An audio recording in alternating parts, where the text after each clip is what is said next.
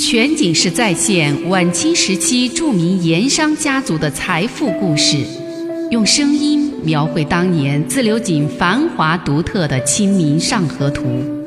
据王瑞小说《盐商世家》改编，悦享九零八自贡文化旅游广播为您倾情演绎《自流井往事》。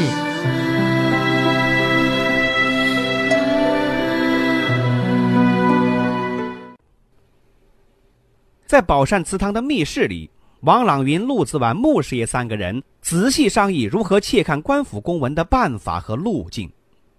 经过认真的分析，得出了这么一个结论：分县衙门上呈的公文要偷看不难，找分县刑名的宋师爷就可以想办法，不外乎再花点银子。富顺县衙也不难，县衙的里歪嘴儿那条路子可以接着走。难。就难在叙州知府衙门。当时富顺县属叙州府管辖，按照清朝的官方制度，公文上报要按照行政管辖逐级上报。自流井分县报给富顺县衙，县衙报给州府，州府再报省都，最后由省都权衡轻重，要么是在省都就地处理，如果事情重大，那就报京师朝廷。打水利局这种大案，那肯定最后是会呈报京师朝廷定夺的。但是报送京城之前，还是得经过这么几个程序。考虑到这种程序，三个人一致的看法是要同时窃看自流井分县、富顺县衙以及叙州府衙对此案的上报公文。最好的选择是在报省都衙门的途中获取，而最好的地方。则是官府设在各地的驿站。古时候，在一些交通要道之处都设有官家的驿站，专门接待来往递送公文的官差以及一些出行或者是赴任返任的地方官员。这种驿站相当于现在官方的内部招待所，只接待官家人员，不对过往客商开放。三个人商量到这儿，穆师爷就说了：“据他了解。”川南各州县乃至重庆等地上报省城的公文，必定要经过资州。资州当年是个州府，这儿有成渝大道之中最大的也是最重要的一个驿站，所以商量之后决定就在资州驿站下手。不过这样的大事儿应该派谁出马呢？这倒让王朗云一时有些为难。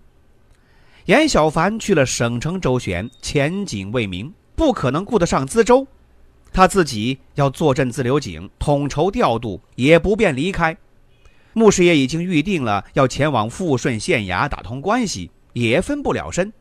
而且资州那边王家里外没谁有什么关系和门路，这么一个重任，派谁出马都没有一点成功的把握，这可怎么办呢？正在为难之际，倒是陆子婉主动提出来说他去。算是给王朗云解了这个难题。陆子婉低头想了一阵儿，这才对王朗云说起，当年他在京师当幕僚的时候，认识一个资州籍的姓郭的京官，两个人关系不错。前些年听说这位郭京官已经告老还乡了，住在离城不远的一处庄园养老，过的是清闲日子。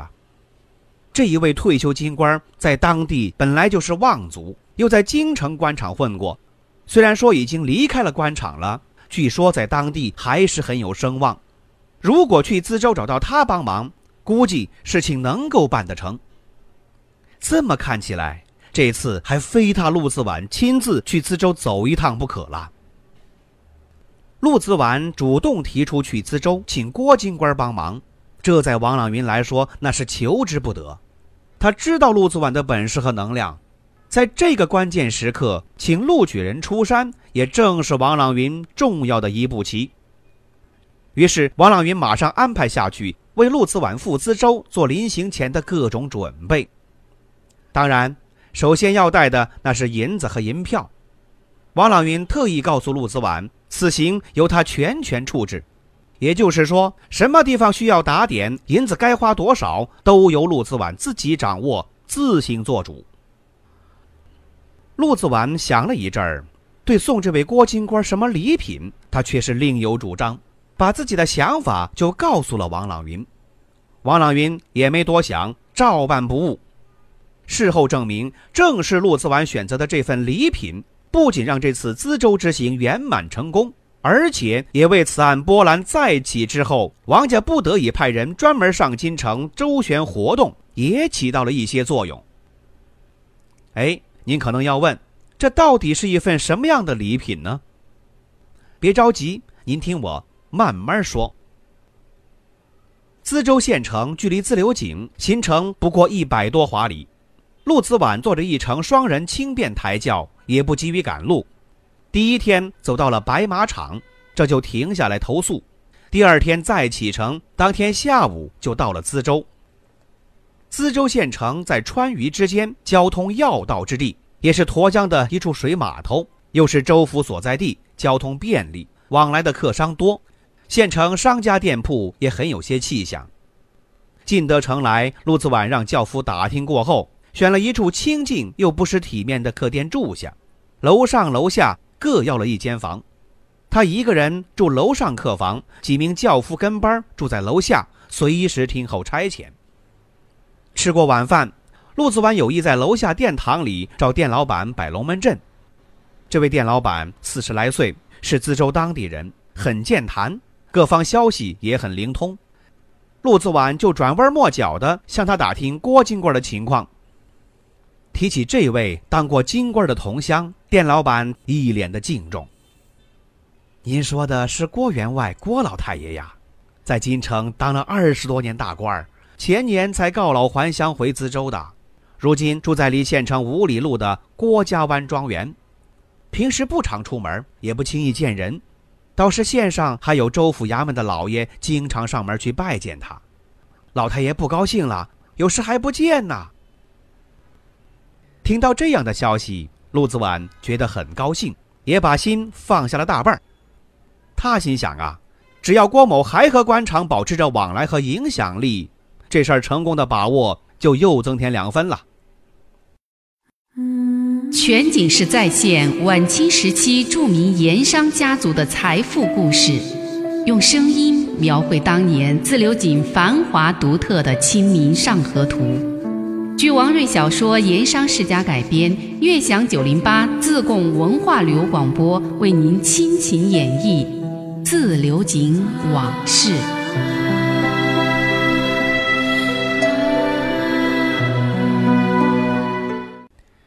第二天早饭之后，陆子晚备下一份名帖，让随来的跟班雇上一匹马，由马夫带路前往郭家庄园递送。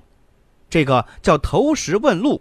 试一试郭金官的深浅，而陆子晚自己则是在客房中读书品茶，等候消息。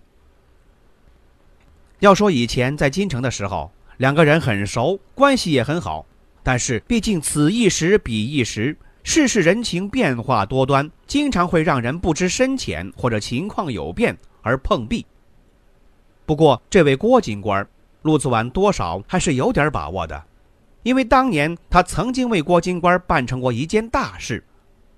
那一次是郭金官有一份很关键的折子，想递交给京城在皇上太后面前说得起话的一位王爷。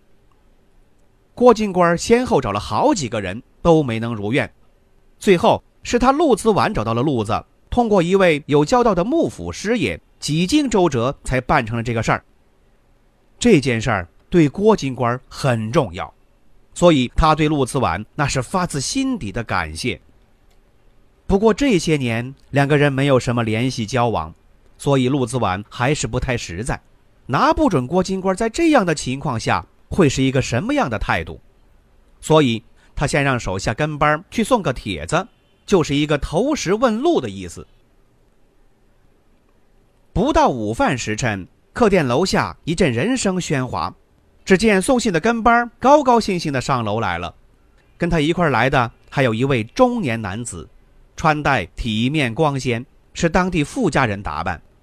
进来之后就朝陆子晚恭恭敬敬的施礼，施完礼之后，这才自我介绍，说他是郭太爷府上的管家，奉郭太爷之命来接陆老爷去庄园叙旧，楼下轿子已经准备好了，请陆老爷上轿。又说庄园里已经备下了午饭，请陆老爷及随行人等一同前往拨酒款待。能受到这样的礼遇，陆次晚也觉得很意外，他心里也不免感叹：多年不见，这位郭金官还能念及旧情，由此看来，此行成功大有希望。郭家准备下的是一乘华丽鲜亮的四台绿泥大轿，听管家说，这是郭太爷自己备用的专轿，只是自己偶尔出行或者有贵客来往时接送一下。平时不轻易用的。陆子晚把自己的轿夫留在了客店，让跟班带着礼品随轿而行。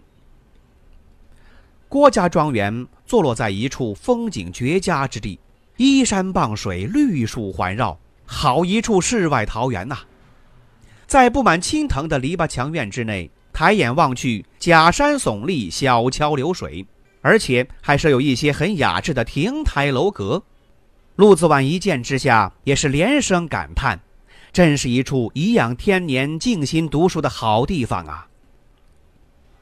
陆子晚到来，那郭金官本来还想到庄园门前迎候，不过家人考虑到天寒风大，怕老人身体受不了，一再的劝说，这才改在厅堂门前候客。要说这待客的礼节，那是既周到又隆重，这在郭家那也是非常少见的。在明亮宽敞、装饰考究的厅堂里，早已摆好了一桌的酒席。寒暄过几句，主人就请入座。不管陆子晚是如何推辞，还是被郭金官给坚持安在了上座。郭金官做了次席，以下是郭家的几个子侄，以及两个据说是州府衙门的官家师爷作陪。桌上的菜品当然是既丰盛又雅致，而且还不是地方特色。让陆子晚印象最深刻的是那道菜，有名的沱江江团。江团是一种似鱼非鱼的美味佳肴，只产在沱江、岷江这种大江河的一些特殊河段。自流井所在的那条经过荣县、富顺县境内的府溪河，这种内河支流那是没有的。所以，哪怕是富荣盐场的巨商富士，虽说家财万贯，也有很多名厨。但是对江团这种美味佳肴，却总是想吃也吃不到，因为江团这东西离开水就活不了，可以说是见光死。在自流井当地，花钱你也买不到啊。尤其著名的沱江江团，更是鲜嫩无比，是江团中的上品。所以这东西还真是让陆子晚大饱了口福。在酒席上，郭金官吃的不多，也许是年纪大了，胃口不太好。不过，却是给陆子晚频频的劝酒劝菜，让陆子晚非常的感动，好像又回到了当年在京城的胡同酒肆，两人乡音不改，把酒畅谈的时光。总之啊，酒桌之上气氛是非常的好。那郭金官确实是把陆子晚当成贵客对待了。吃完了午饭，请到花厅喝茶，陆子晚这才让随行的跟班献上带来的礼品。那么陆子晚到底带的是什么礼品呢？全景式再现晚清时期著名盐商家族的财富故事，用声音描绘当年自流井繁华独特的《清明上河图》。据王瑞小说《盐商世家》改编，悦享九零八自贡文化旅游广播为您倾情演绎《自流井往事》。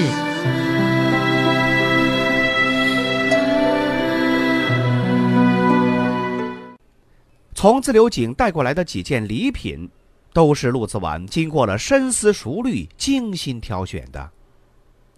除了井上有名的火鞭子牛肉以及蒙顶茶中的极品毛峰这几样土特产品之外，最要紧的是一件古人的书法珍品。跟班捧上来的是一个精巧的檀香木盒子，造型雅致、古色古香，一看就是前朝之物。盒子里面几层杏黄的绸缎逐层包裹，最里面才是用薄薄的油纸严密包封的一件书法作品。那根班正想打开，陆子晚赶紧出声给拦住了。看大家都不明白，陆子婉这才回头望着郭金官说：“郭老前辈，我听人说此种前代名家极品，带有圣人灵气，不可妄动。打开欣赏之前，需要焚香净手，面壁静心，不知确否？”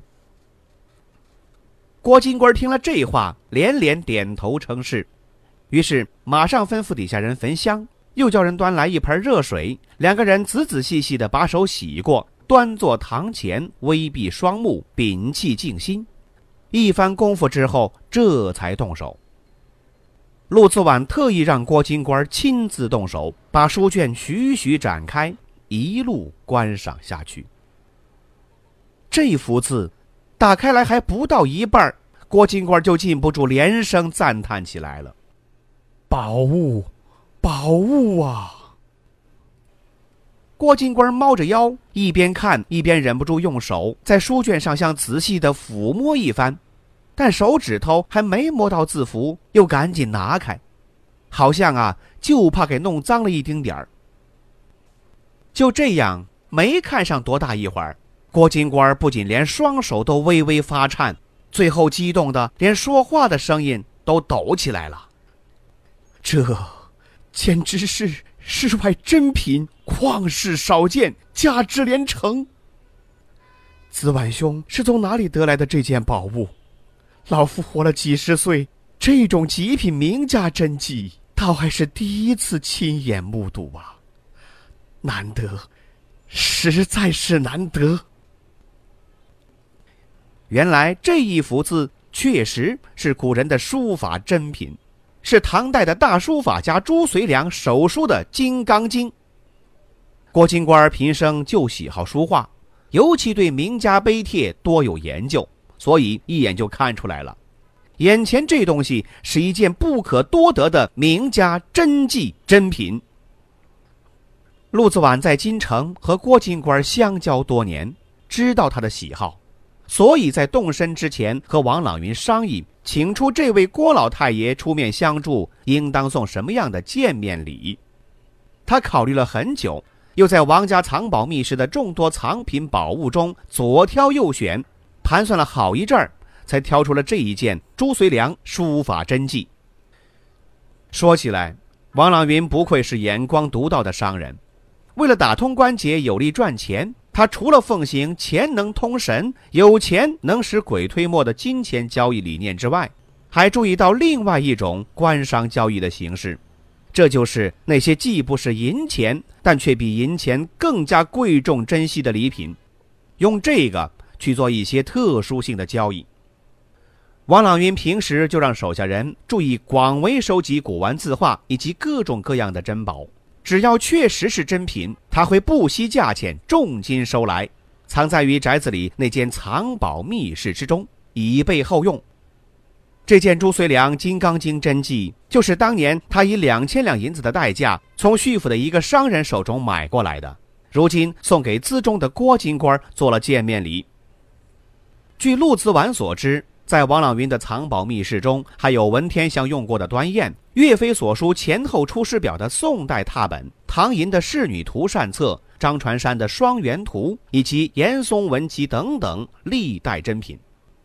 王朗云知道这些个名家字画珍品所包含的附加值，在关键地方远远不止发挥买的时候花的那点银子的作用。陆子婉让郭老太爷尽兴地观赏、赞叹了好一阵儿，两个人重新落座，抽烟喝茶。他这才慢慢对郭金官说起了这件绝世藏品的出处和来历。全景式再现晚清时期著名盐商家族的财富故事，用声音描绘当年自流井繁华独特的《清明上河图》。据王瑞小说《盐商世家》改编，悦享九零八自贡文化旅游广播为您倾情演绎《自流井往事》。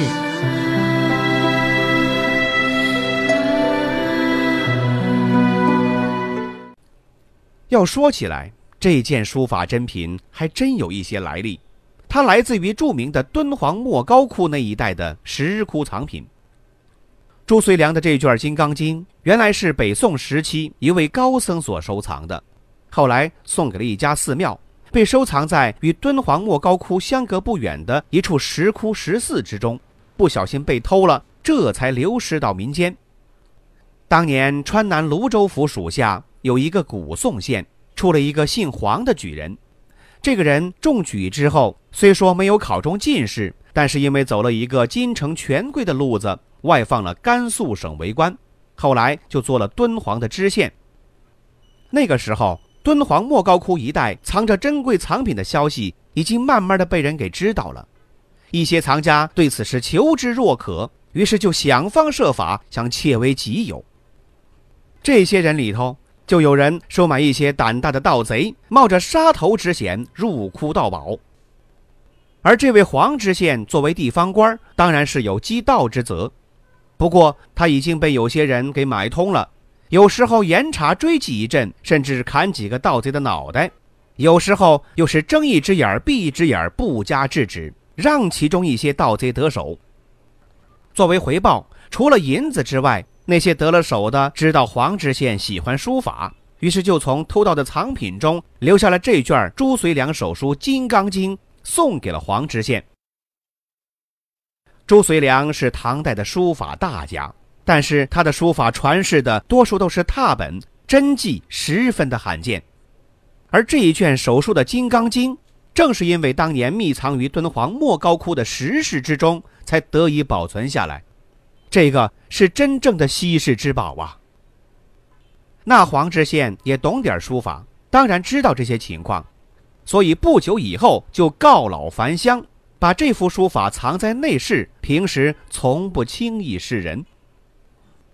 不过没想到黄知县有个独生儿子，从小娇生惯养，不务正业，吃喝嫖赌，还抽大烟成瘾。黄知县离世后不久，家产很快就败光了。先是卖田卖土，接着卖金银首饰、古玩字画，总之家里有什么值钱的，他都卖。而这一卷被他老子视为传家宝的朱遂良手书《金刚经》，他呀两百两银子就给卖了，卖给了一个文物贩子。这个文物贩子又以四百两银子的价格倒手，最后被王朗云熟识的那个徐府商人买到。那一年，这位徐府商人来自流井办事，有人向他介绍认识了王朗云。王朗云喜欢交朋友，各路人士都有交往，而且不问来路。一律都是殷勤相待，一番招待之后，有的还送上路费盘缠，往往让人感激在心。这正是遵循了“英雄不问出处”的江湖规则，让那些身份不同、地位各异的江湖人士十分的敬重。大概王朗云自己就不是出身豪门，年少时家道中落，也感受过一些世事炎凉、人情冷暖。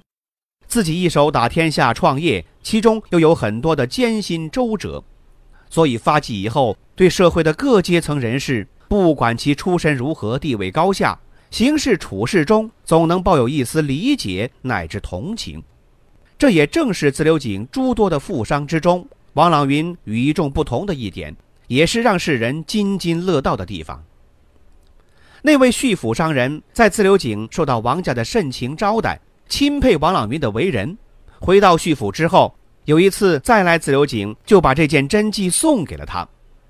王朗云也爽快，收下来之后，找内行确认确实是名家珍品，马上就让账房师爷开出了一张两千两的银票，这又让叙府商人打心底里佩服了一回。其实啊，这件名家手迹，叙府商人只用一千两银子就买下来了。